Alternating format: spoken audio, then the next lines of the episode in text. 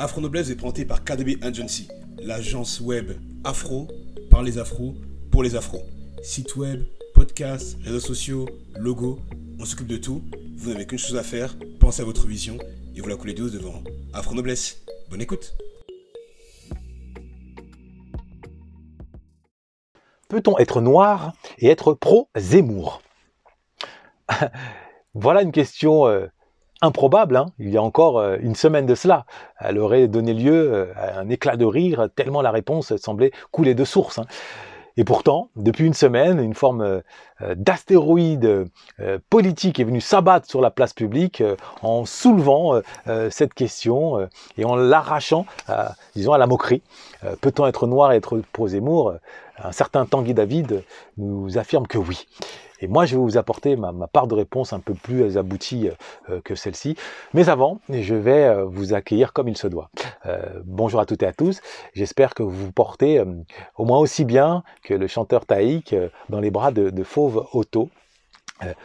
bienvenue sur Afro Noblesse, la chaîne qui s'est donnée pour mission de permettre à un maximum d'afro d'accéder à la noblesse dans leur quotidien, c'est-à-dire à l'élégance, à la beauté euh, verbale et à l'excellence euh, euh, intellectuelle.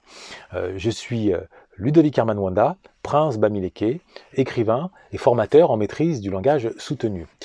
D'ailleurs, celles et ceux parmi vous qui sont rentrés en contact avec moi, par mail notamment, eh bien, en plus de vous remercier, je vous informe que je ne manquerai pas de vous répondre les uns à la suite des autres. pour le moment, j'étais un peu pris par mon et par et pour cause, hein, les formations, j'en dispense, j'en dispense, sauf que je n'ai que, je peux pas me démultiplier, je vous répondrai et la formation vous sera ouverte dès le mois de, certainement le mois de janvier, que ce soit la masterclass via le CPF ou les formations en, en individuel, pardonnez-moi, et ainsi vous pourrez atteindre la meilleure version de vous-même par la maîtrise du langage soutenu. J'entends par là le langage esthétique, le langage affectif, le langage non violent et le langage, on va dire, conceptuel, le langage de la déduction. Alors, on va revenir au sujet du jour, au sujet du jour, de la semaine même. Euh, il y a un individu, contre toute attente, qui est venu réaliser l'exploit qu'une Anne Hidalgo, qu'une Valérie Pécresse, euh, qu'un Jean-Luc Mélenchon et tous les autres acteurs euh, politiques sont censés être de poids n'ont pas réussi à réaliser. Cet individu a volé la vedette, et c'est peu de le dire, à Éric Zemmour. À Éric Zemmour en personne. Cet individu n'a même pas 20 ans. N'a même pas 20 ans il n'a même pas, euh, il n'est pas un héritier. C'est pas le fils euh, d'un Bolloré, euh, le fils d'un Rothschild ou quoi que ce soit. Non, il sort de nulle part. Un certain Tanguy David, du haut de ses 18 ans et venu de sa fraîche province, a débarqué comme un astéroïde, s'est imposé sur la place publique et a capté l'attention. Et pour cause, il est afro, pour ne pas dire il est afro couleur ébène et s'est retrouvé derrière Zemmour lors de son meeting de lancement de la campagne euh, pour les présidentielles. Contre toute attente, et évidemment, en tout cas, évidemment, c'est ce qu'on pensait. Jusqu'à sa présence, on estimait, nous autres afro, que s'il y avait bien des personnes qui ne pouvaient pas rallier Zemmour, c'était bien les enfants issus de l'immigration. Et pourtant, là, on voit un Tanguy David. Et quand on lui tend le micro, deuxième surprise, deuxième surprise, il est déterminé, le petit. Il sait ce qu'il a à dire. Il, en tout cas, il semble savoir où il va. Son propos est fluide. Euh, pimpant. Il a créé euh, trois vagues. Le, Covid, on a créé euh, une cinquième. Lui, il a quand même réussi à créer trois vagues. C'est pas rien, donc on doit lui à ce niveau-là lui rendre hommage. La première vague, c'est la vague émotionnelle. Je reviendrai pas dessus. Euh, les tombeaux d'insultes en tout genre. La vague légitime. Hein. voir un afro soutenir quelqu'un qui est condamné pour incitation à la haine raciale, c'est comme voir un afro porter la cagule du Ku Klux. Bon, ça peut un peu heurter Surtout quand on a euh, été euh, fouetté ou quand on a un parent qui a été pendu euh, par le Ku Il y a de quoi s'insurger. Mais une fois cette vague émotionnelle passée, s'en est suivie une seconde vague, la vague, on va dire, médiatique où euh, voilà, les intervenants, les, journalistes, les intellectuels se sont relayés sur les plateaux, euh, cherchant à déterminer si oui ou non euh, Tanguy David était l'instrument de façon machiavélique de l'équipe de Zemmour, ou si vraiment c'est de lui-même. Enfin voilà, toutes ces questions autour du comment. comment se fait-il qu'il s'est retrouvé là? Bon, ça c'est la deuxième vague qui, à mon sens, hein, illustrait la fameuse défaite de la pensée. On, ne pense plus au pourquoi, on pense juste à décrire le, le, le comment. Bon. Maintenant, c'est la troisième vague, moi, qui me préoccupe. C'est celle pour laquelle j'ai effectué cette vidéo et autour de laquelle je, cherche à attirer votre attention. La troisième vague, c'est la vague de l'autocritique. La vague de l'autocritique de la, dans l'afrosphère. Tant il est vrai que Tanguy David euh, nous met, nous autres afro, face à une réalité violente, dure à entendre, mais bien réelle. Tanguy David incarne une forme d'excellence. Il s'exprime mieux que l'ultra-majorité, à son âge, hein, l'ultra-majorité des afros que nous sommes, et il s'exprime mieux que la, au moins une bonne majorité de, Français. Il s'habille avec élégance, donc en somme, il incarne, qu'on le veuille ou non, une excellence.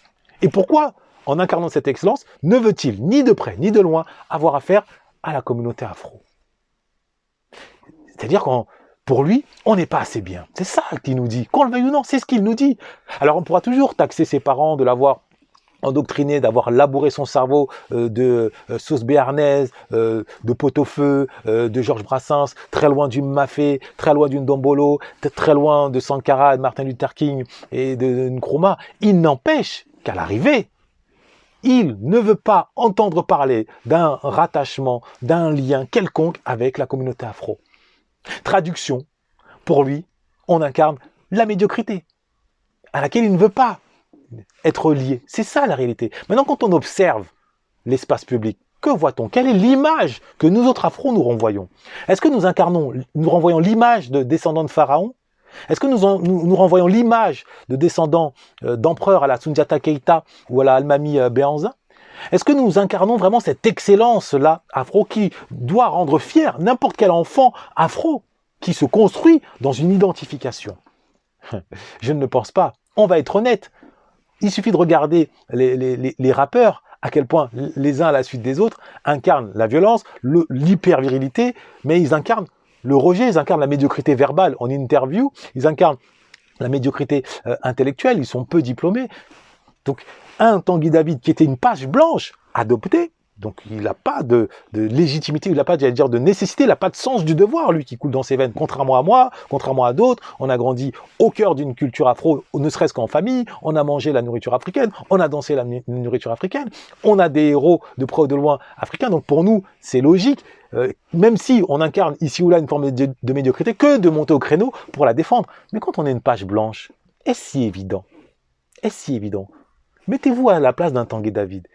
Euh, éloignez de, votre esprit, de votre mémoire, tous les liens avec votre africanité. Et mettez-vous face à un miroir et demandez-vous si aujourd'hui, comme ça, vous débarquiez sur Terre, sans connaître quoi que ce soit de la culture afro, est-ce que vous voudriez vous associer en France, dans l'espace francophone, à euh, celles et ceux qui la représentent?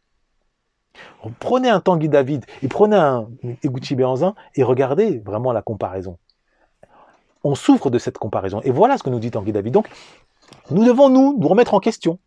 Nous devons comprendre que nous devons définitivement tirer un trait, ou du moins nous éloigner autant que possible de cette culture de la médiocrité qui finalement fait honte à des Tanguy David qui pourtant pourraient nous être utiles dans un combat euh, idéologique, dans un combat de la renaissance panafricaine. C'est dur à entendre, hein, je le sais, mais nous devons l'entendre. Donc merci à Tanguy David, après la vague émotionnelle, hein, merci à Tanguy David de nous ouvrir les yeux, nous autres afro, sur ce que nous incarnons aujourd'hui.